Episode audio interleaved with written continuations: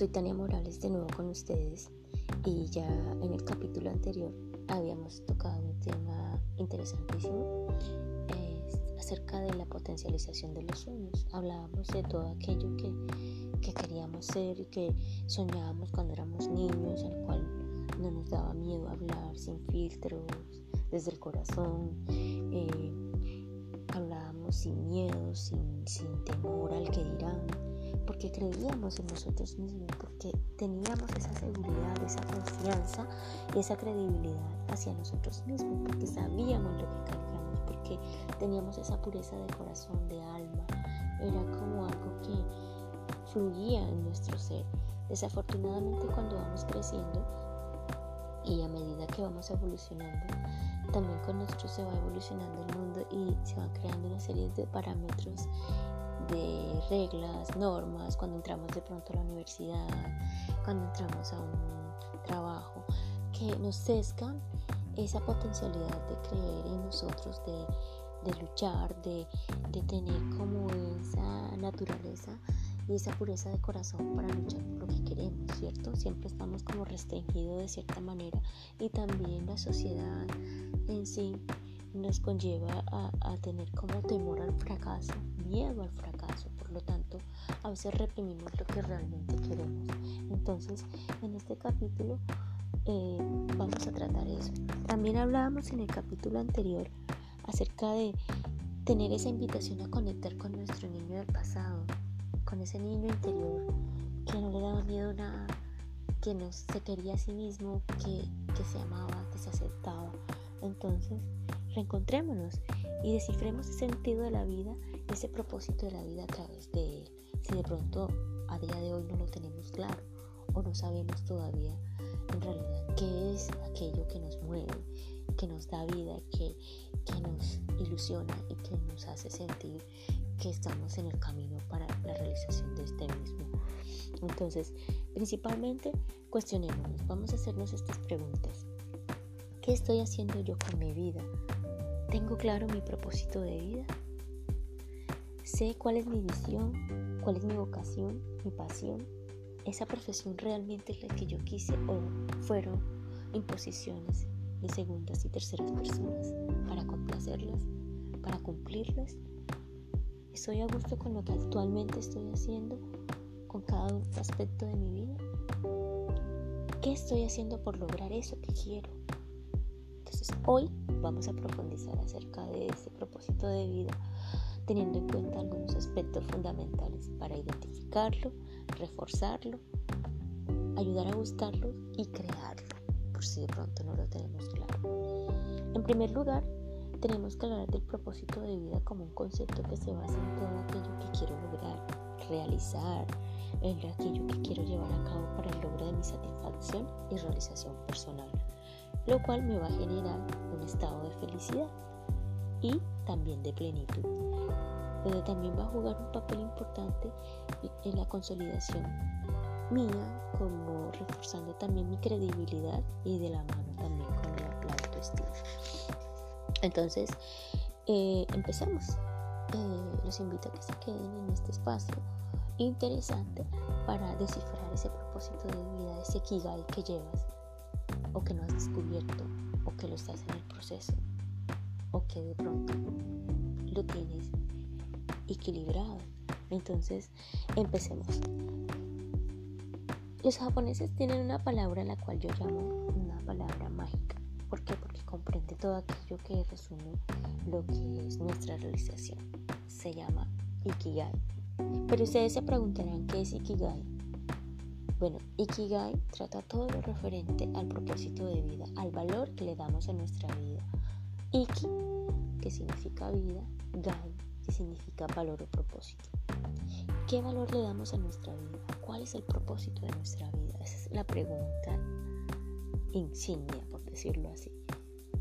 Ellos comentan que no se trata de felicidad, sino de hacer nuestra vida más plena, realizada y que nos brinde como esa calma, esa tranquilidad del deber cumplido y el logro de todos los objetivos planteados de la realización plena que tiene que ver con todo lo que es también, como les habíamos dicho anteriormente, eh, la relación que tiene el de reforzar nuestra autoestima y la seguridad y credibilidad, credibilidad de nosotros mismos. Pero obviamente cuando logramos eso tenemos felicidad. La felicidad para mí es un estado, una opción y una decisión. Así la defino yo. Entonces, eh, pienso que lo que hacemos también hace parte de nuestra felicidad. Lo que logramos hace parte de nuestra felicidad. Lo que queremos hace parte de nuestra felicidad. Aquello que nos remuneran hace parte de nuestra felicidad. Por lo que somos buenos hace parte de nuestra felicidad. Lo que le aporta al mundo hace parte de nuestra felicidad. Entonces, por eso ustedes se preguntarán, pero ¿de qué me sirve a mí tener un propósito de vida si no tengo felicidad? Pero obviamente, como les decía, yo pienso que es todo aquello que, que les ayuda a buscar un propósito. Allí está el sentido de la felicidad. Entonces, ¿por qué yo digo que la felicidad es una opción, es un estado y es una decisión? Bueno, para mí es un estado porque eh, son instantes en los cuales encuentras una sincronía una sintonía con todo aquello que te haga llegar a sentir, o sea, que te haga sentir bien. Es una opción porque soy yo quien escojo cómo sentirme, feliz o no, y es mi actitud la que juega un papel fundamental ante diversas situaciones, buena o no, buena o no tan buena, la que hará que a mí no me afecte y aún así pueda sentirme bien. Y es una decisión porque simplemente depende de mí mirar cada situación con unos ojos positivos, con una visión positiva o negativa. Y de eso también aprender. Va muy de la mano con la resiliencia. Vamos ahora entonces sí a puntualizar y definir cada aspecto que eh, el propósito de vida según el Ikigai, según la filosofía japonesa y su concepto como tal. Entonces, se fundamenta principalmente en cuatro puntos importantes. Uno es eso que amas. El segundo es aquello en lo que eres bueno. El tercero es aquello por lo que te pagan. Y el cuarto es lo que el mundo necesita. Entonces, ellos hacen una especie como de conjugación. Yo le digo matemáticas porque es una sumatoria de un concepto con el otro. Cuando se reúnen esos conceptos o se suman, dan un resultado. Ellos lo hacen a través de un diagrama, por eso digo que parece una matemática, porque es un diagrama de conjuntos, de intersección y de unión. Entonces, por ejemplo, ellos dicen que si unes eso que ama más aquello en lo que eres bueno, se convierte en o sea, habrás encontrado tu pasión. Si unes aquello en lo que eres bueno y le sumas aquello por lo que te pagan, estarías encontrando tu profesión. Si sumas aquello por lo que te pagan más por lo que el mundo necesita o lo que le aportas al mundo, se estaría convirtiendo en tu vocación, o sea, encontrarías tu vocación. Y si reúnes todo, aquellos que, todo aquello que amas con lo que el mundo necesita, entonces estaríamos hablando de tu misión. Estarías encontrando tu misión. Es un juego de palabras que yo le digo, obviamente, una matemática, porque pues, suma, como les dije, un concepto con el otro, va a dar un resultado.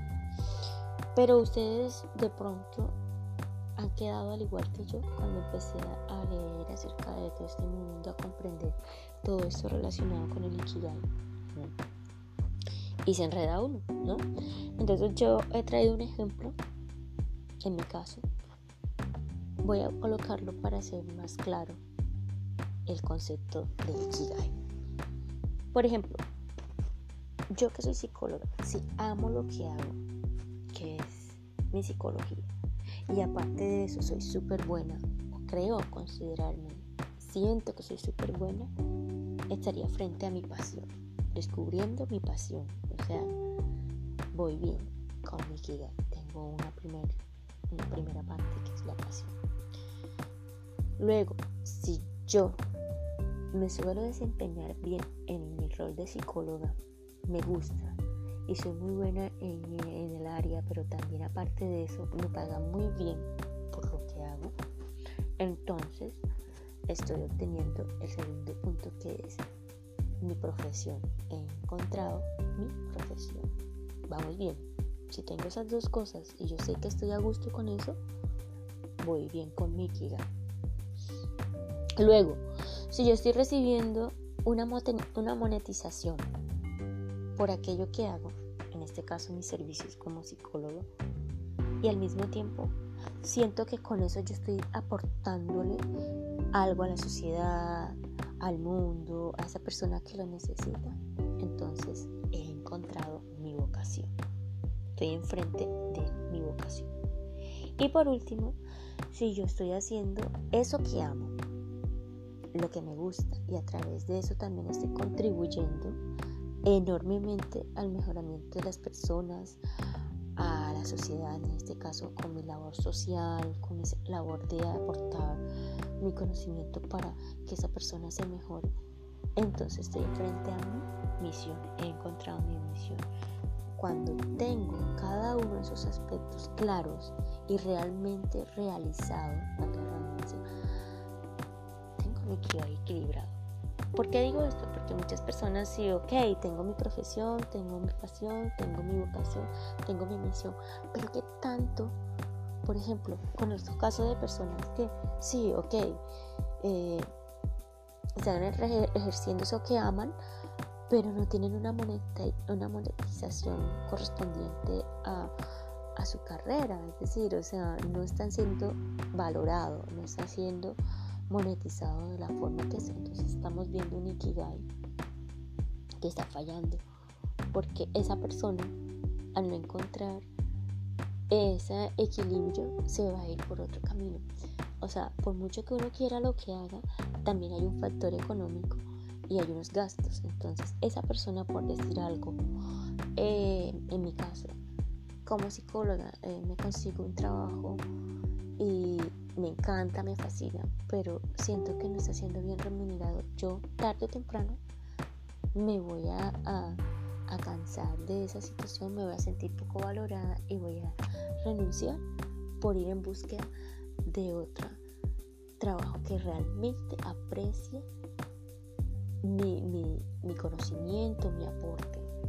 Y entonces es allí donde tenemos que tener claro todos los puntos del Ikigai estén equilibrados en sí para tener esa plenitud. Conozco gente que, que han estudiado otra cosa para cumplir a sus padres, porque creen que de pronto lo que les gusta no da productividad o sienten que no van a ser triunfadores o exitosos.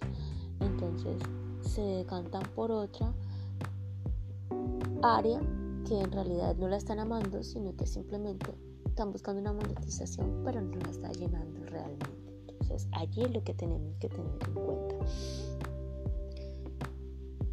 Cuando analizamos y miramos que eh, cada uno de esos aspectos fundamentales están equilibrados, es donde voy a realmente encontrar mi guía. Pero ¿qué pasa si no lo tengo o no tengo ninguno de ellos o no están equilibrados? Es allí uno siente que no tiene una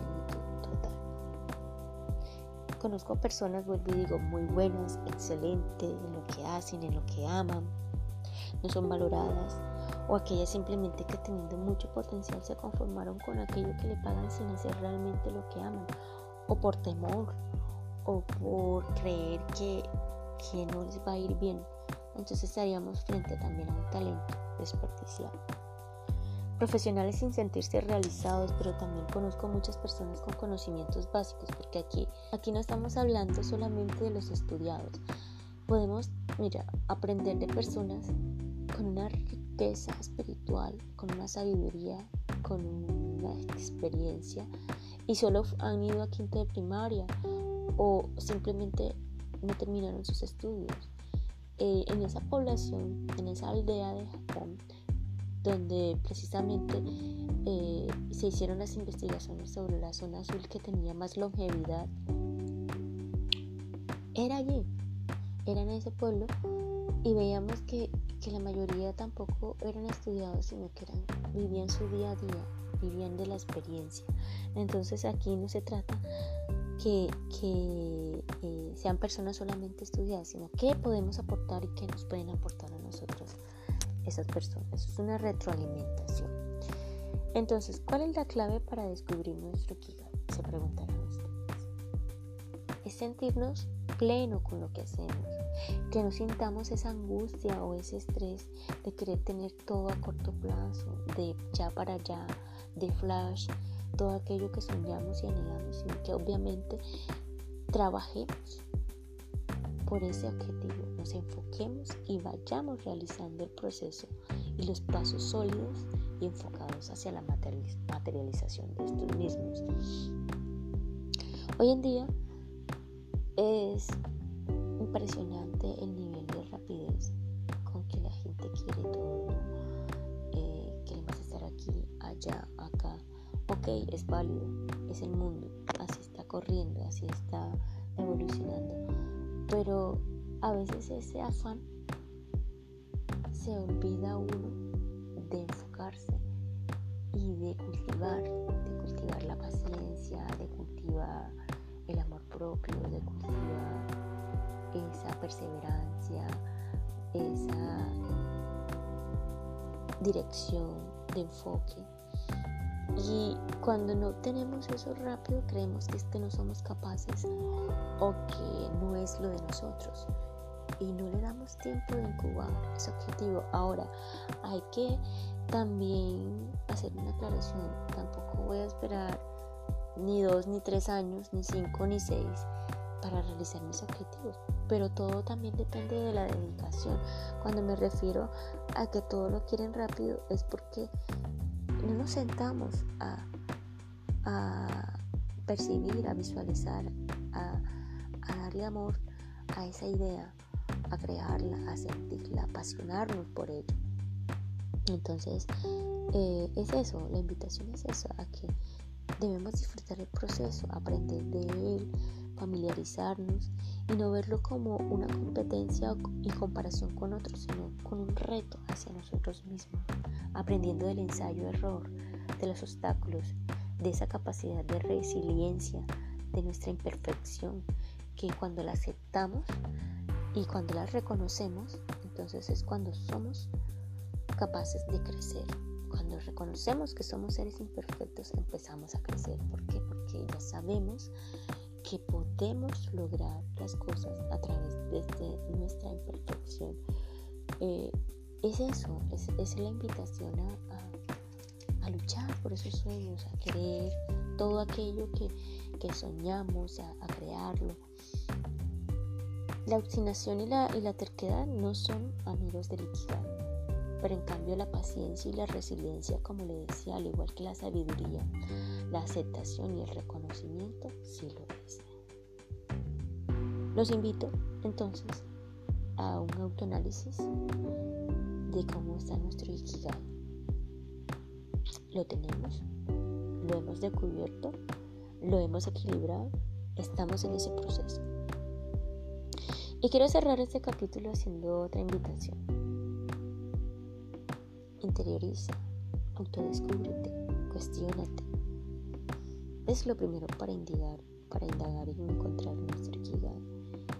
Traslada tu mente por un momento y recuerda a ese niño de 5 o 6 años que le hacía ilusión hablar de aquello que quería y lo decía así fluidamente, sin filtros, sin pensar en el que dirán, con esa alegría, con esa emoción, con esa ilusión, creyendo en eso y sin importar que se burlaran o que se rieran, porque tenía la convicción, creencia en sí mismo.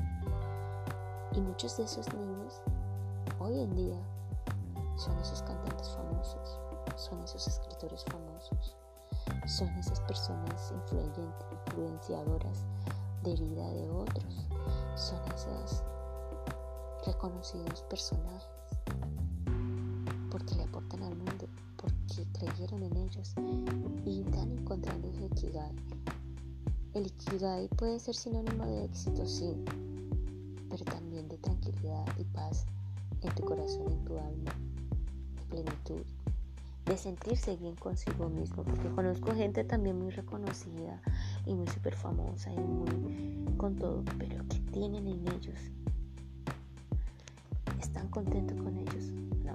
Entonces ahí tampoco estamos hablando de un ikigai. El ikigai es el equilibrio. Entre mente, cuerpo, alma, espíritu, realización personal, en, en lo que eres para el mundo, en lo que das para el mundo, en lo que retroalimentas, en lo que aportas y te dejas aportar. Me ha encantado compartir con ustedes este espacio y espero que sea de gran ayuda para la búsqueda de tu propósito de vida. Nos vemos en un próximo capítulo con una nueva temática rumbo a esa potencialización de los sueños. Estaremos hablando de las herramientas que tenemos que tener en cuenta para esa realización. Así que los espero y bonito día.